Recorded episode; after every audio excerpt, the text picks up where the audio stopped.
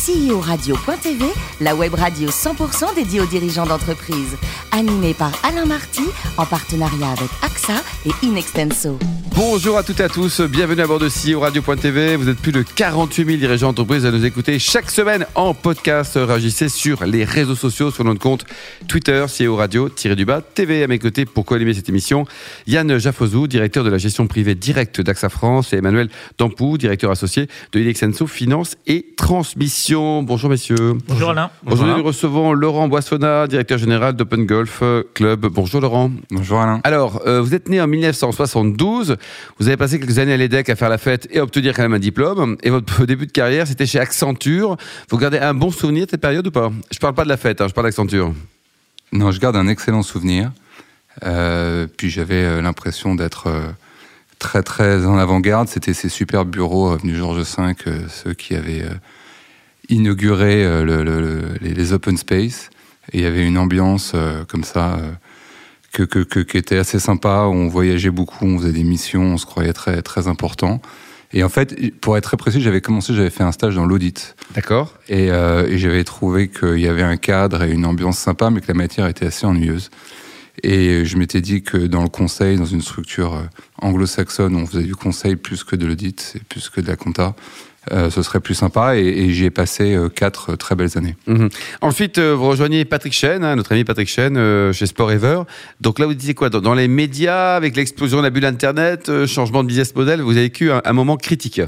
Oui, alors euh, chez, chez- Accenture, euh, à l'époque, quand on, quand on se croyait euh, talentueux, on, on se disait que qu'en 99-2000, avec la bulle Internet, si on ne devenait pas, on ne devenait pas start-upper, on était complètement raté. Donc, euh, j'ai- comme beaucoup d'autres, euh, embrassé le pas. J'avais moi-même réfléchi à un projet autour du sport euh, où je m'étais entouré de manière inégale. Le projet ne s'est pas fait et je suis, allé, dit, je- ça. je suis allé le revendre.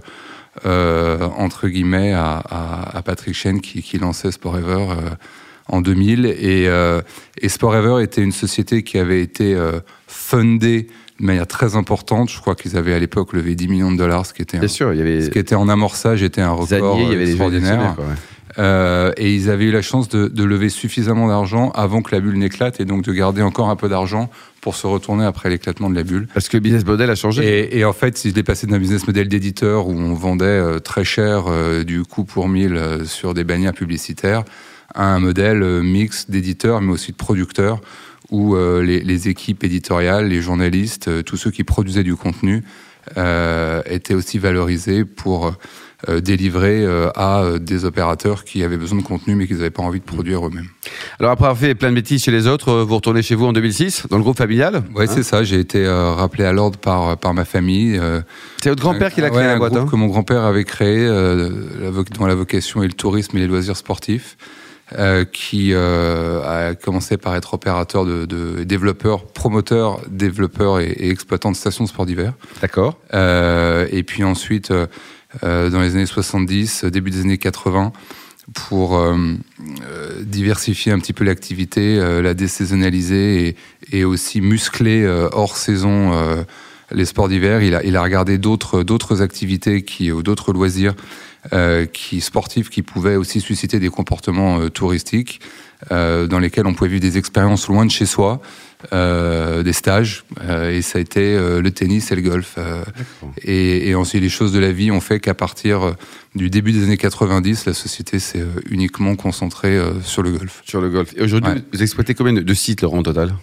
Alors aujourd'hui, euh, si vous allez sur le site opengolfclub.com, vous verrez qu'il y a 53 euh, petits points, donc 53 parcours de golf dans, dans, euh, six pays différents. On, a des relations différentes avec chacun de ces, exploitations. On est propriétaire d'une dizaine, on en exploite pour compte d'autres propriétaires quatre, et le reste sont des franchisés.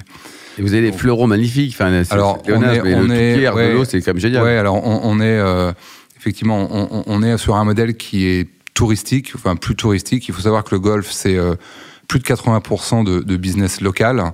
Euh, C'est-à-dire que vous avez plus Madame de Michu qui est à 80% de votre qui clientèle vient, qui, vit à moins de trois quarts d'heure de, de- de- du site.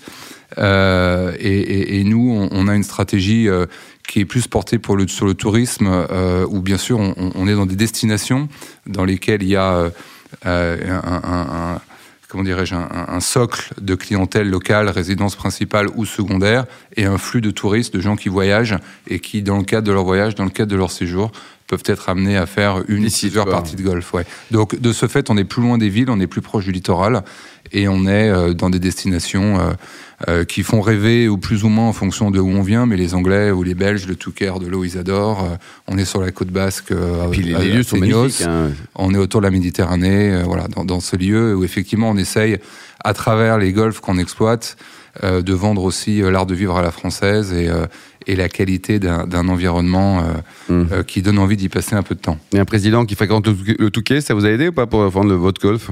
C'est une bonne question. en tout cas, le, ça, ça il y a une vraie curiosité sur le Touquet. Euh, ah oui, grâce mais, mais c'était plus une curiosité de de badauds entre guillemets, de, de, de, gens qui venaient un peu voir à quoi ça ressemblait et, qui voulaient, et, qui voulaient, voir la maison et faire un selfie devant leur devant sa villa que de que de que de que de touristes qui fait, un paquet golf plus photo quoi. Ouais ouais ouais on, on pourrait imaginer ça c'est vrai. Yann. Plus, plus huîtres sur sur sur le parcours au milieu des dunes c'est vrai Yann. pourquoi pas. Vous avez repris l'an dernier la, la concession d'un très beau golf, hein, le golf de, de Seignos. Ouais. Comment est-ce que vous êtes distingué de votre concurrent pour euh, remporter cette, euh, cet appel d'offres? Ah, Je vois que vous êtes très, très informé. Euh, effectivement, on a, on a repris euh, le, le, le, la gestion du golf municipal de Seignos euh, suite à un appel d'offres dans les Landes, hein. par la ville dans les Landes. Ouais. Seignos, c'est collé à Osgore, donc c'est Sudland. comment est-ce qu'on s'est différencié euh, de, de, de, par euh, notre histoire, de par notre positionnement plus touristique, de par euh, euh notre capacité de promotion euh, pour, pour faire rayonner Seignos, son golf, la marque Seignos aussi sur les pays sur lesquels nos équipes commerciales sont et, et, et, et diversifier et accroître comme ça la clientèle du golf tout en valorisant les territoires et la marque de Seignos et, et Sudland.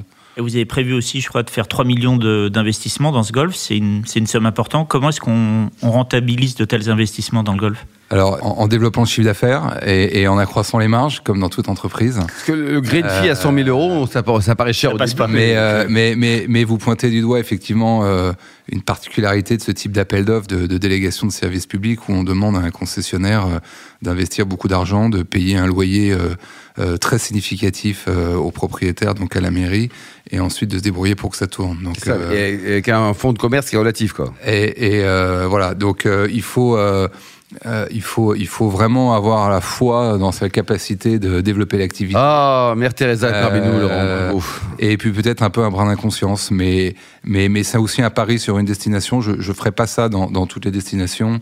Euh, mais, mais la côte basque, le Sudland, ah, euh, est, une joli, destination qui a vraiment le vent en poupe, euh, dans les, qui est une vraie destination de golf.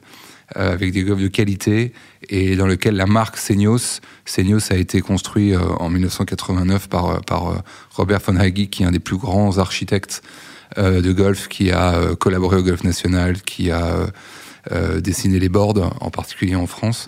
Euh, donc il y a une histoire à faire revivre euh, qui, qui, qui, a été mal, mal, mal racontée par, par le concessionnaire précédent et, et qu'on a, et qu'on a qu'on a voulu, ou en tout cas on a voulu relever le challenge aussi pour ça. Yann?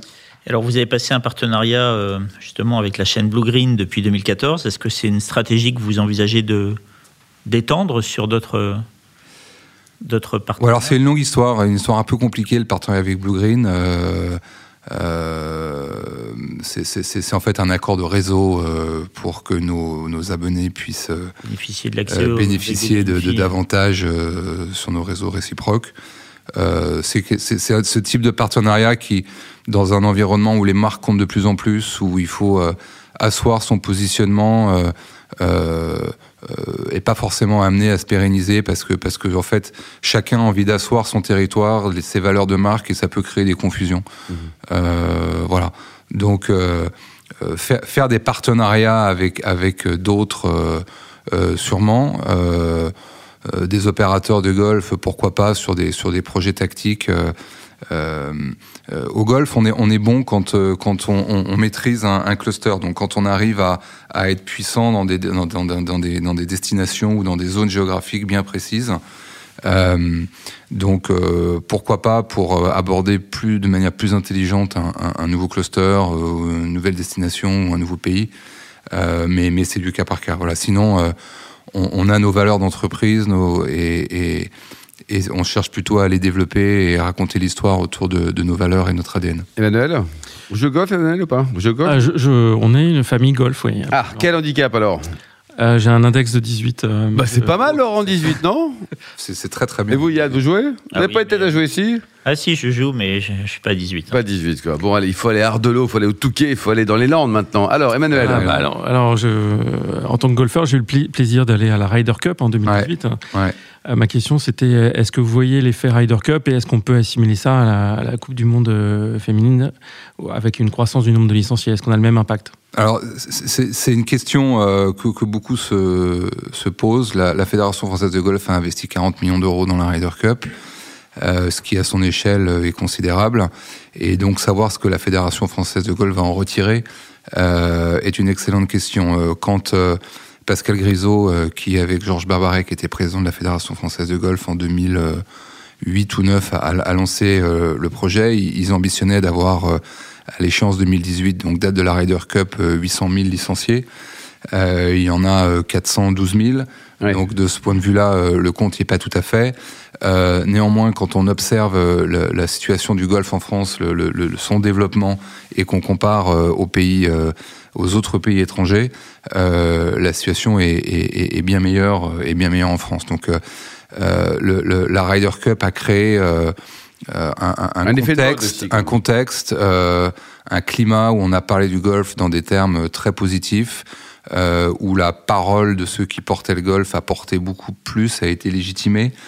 Euh, euh, il y a eu des projets aussi dans le cadre, je ne vais pas rentrer dans les détails, il faudrait, il des heures pour, en parler, mais, le dossier de la candidature de la Ryder Cup, c'était pas juste organiser un événement, c'était tout, un tas de, mesures pour développer la pratique du golf en France, et je vais en citer qu'une.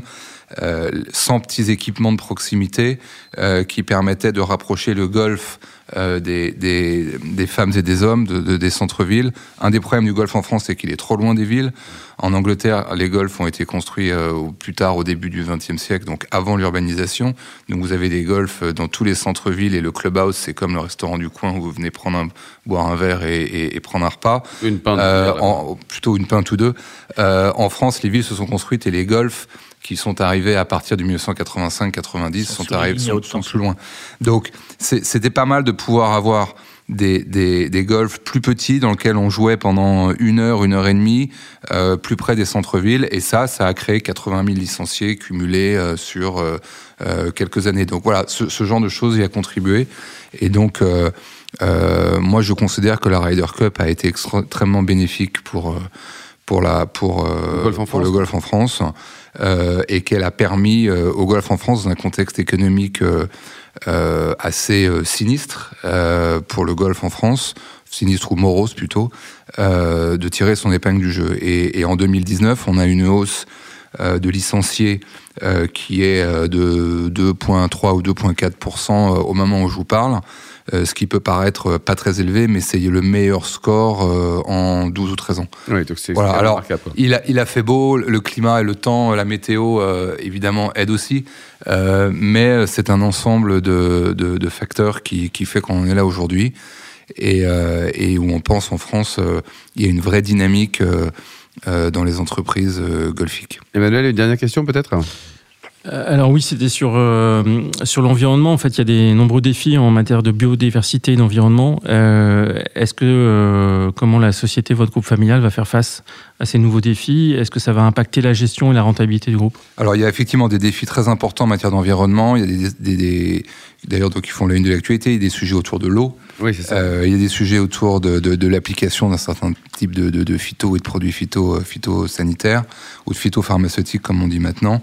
Euh, je, prends le sujet, euh, les, deux sont des sujets d'actualité brûlants. Euh, L'eau, je vais prendre cet exemple, sinon, sinon je serais trop long. Il y a des restrictions d'eau importantes. Il y, a, au centre de la France cet été des interdictions complètes d'eau, y compris d'utiliser de l'eau potable. Donc trois réponses. D'abord, la fédération travaille avec le ministère de l'Environnement, le ministère de l'Agriculture, et donc il y a une charte euh, golf et environnement euh, qui prévoit un certain nombre de choses et qui protège euh, la filière qui a été signée en, juillet dernier. Et puis ensuite, au niveau des opérateurs, il y a deux enjeux. C'est un, accroître la taille des bassins de rétention d'eau, créer des bassins nouveaux pour récolter les eaux pluviales et utiliser les eaux pluviales pour arroser.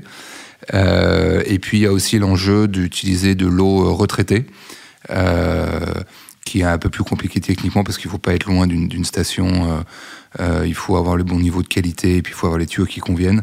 Mais c'est aussi des sujets sur lesquels euh, on travaille. Vous travaillez. Voilà. Merci beaucoup à vous trois, Laurent, Yann et Emmanuel. Fin de ce numéro de CEO Radio.tv. Retrouvez tout le podcast sur le site ceradio.tv et retrouvez notre actualité sur nos comptes Twitter et LinkedIn. On se retrouve mardi prochain à 14h précise pour une nouvelle émission.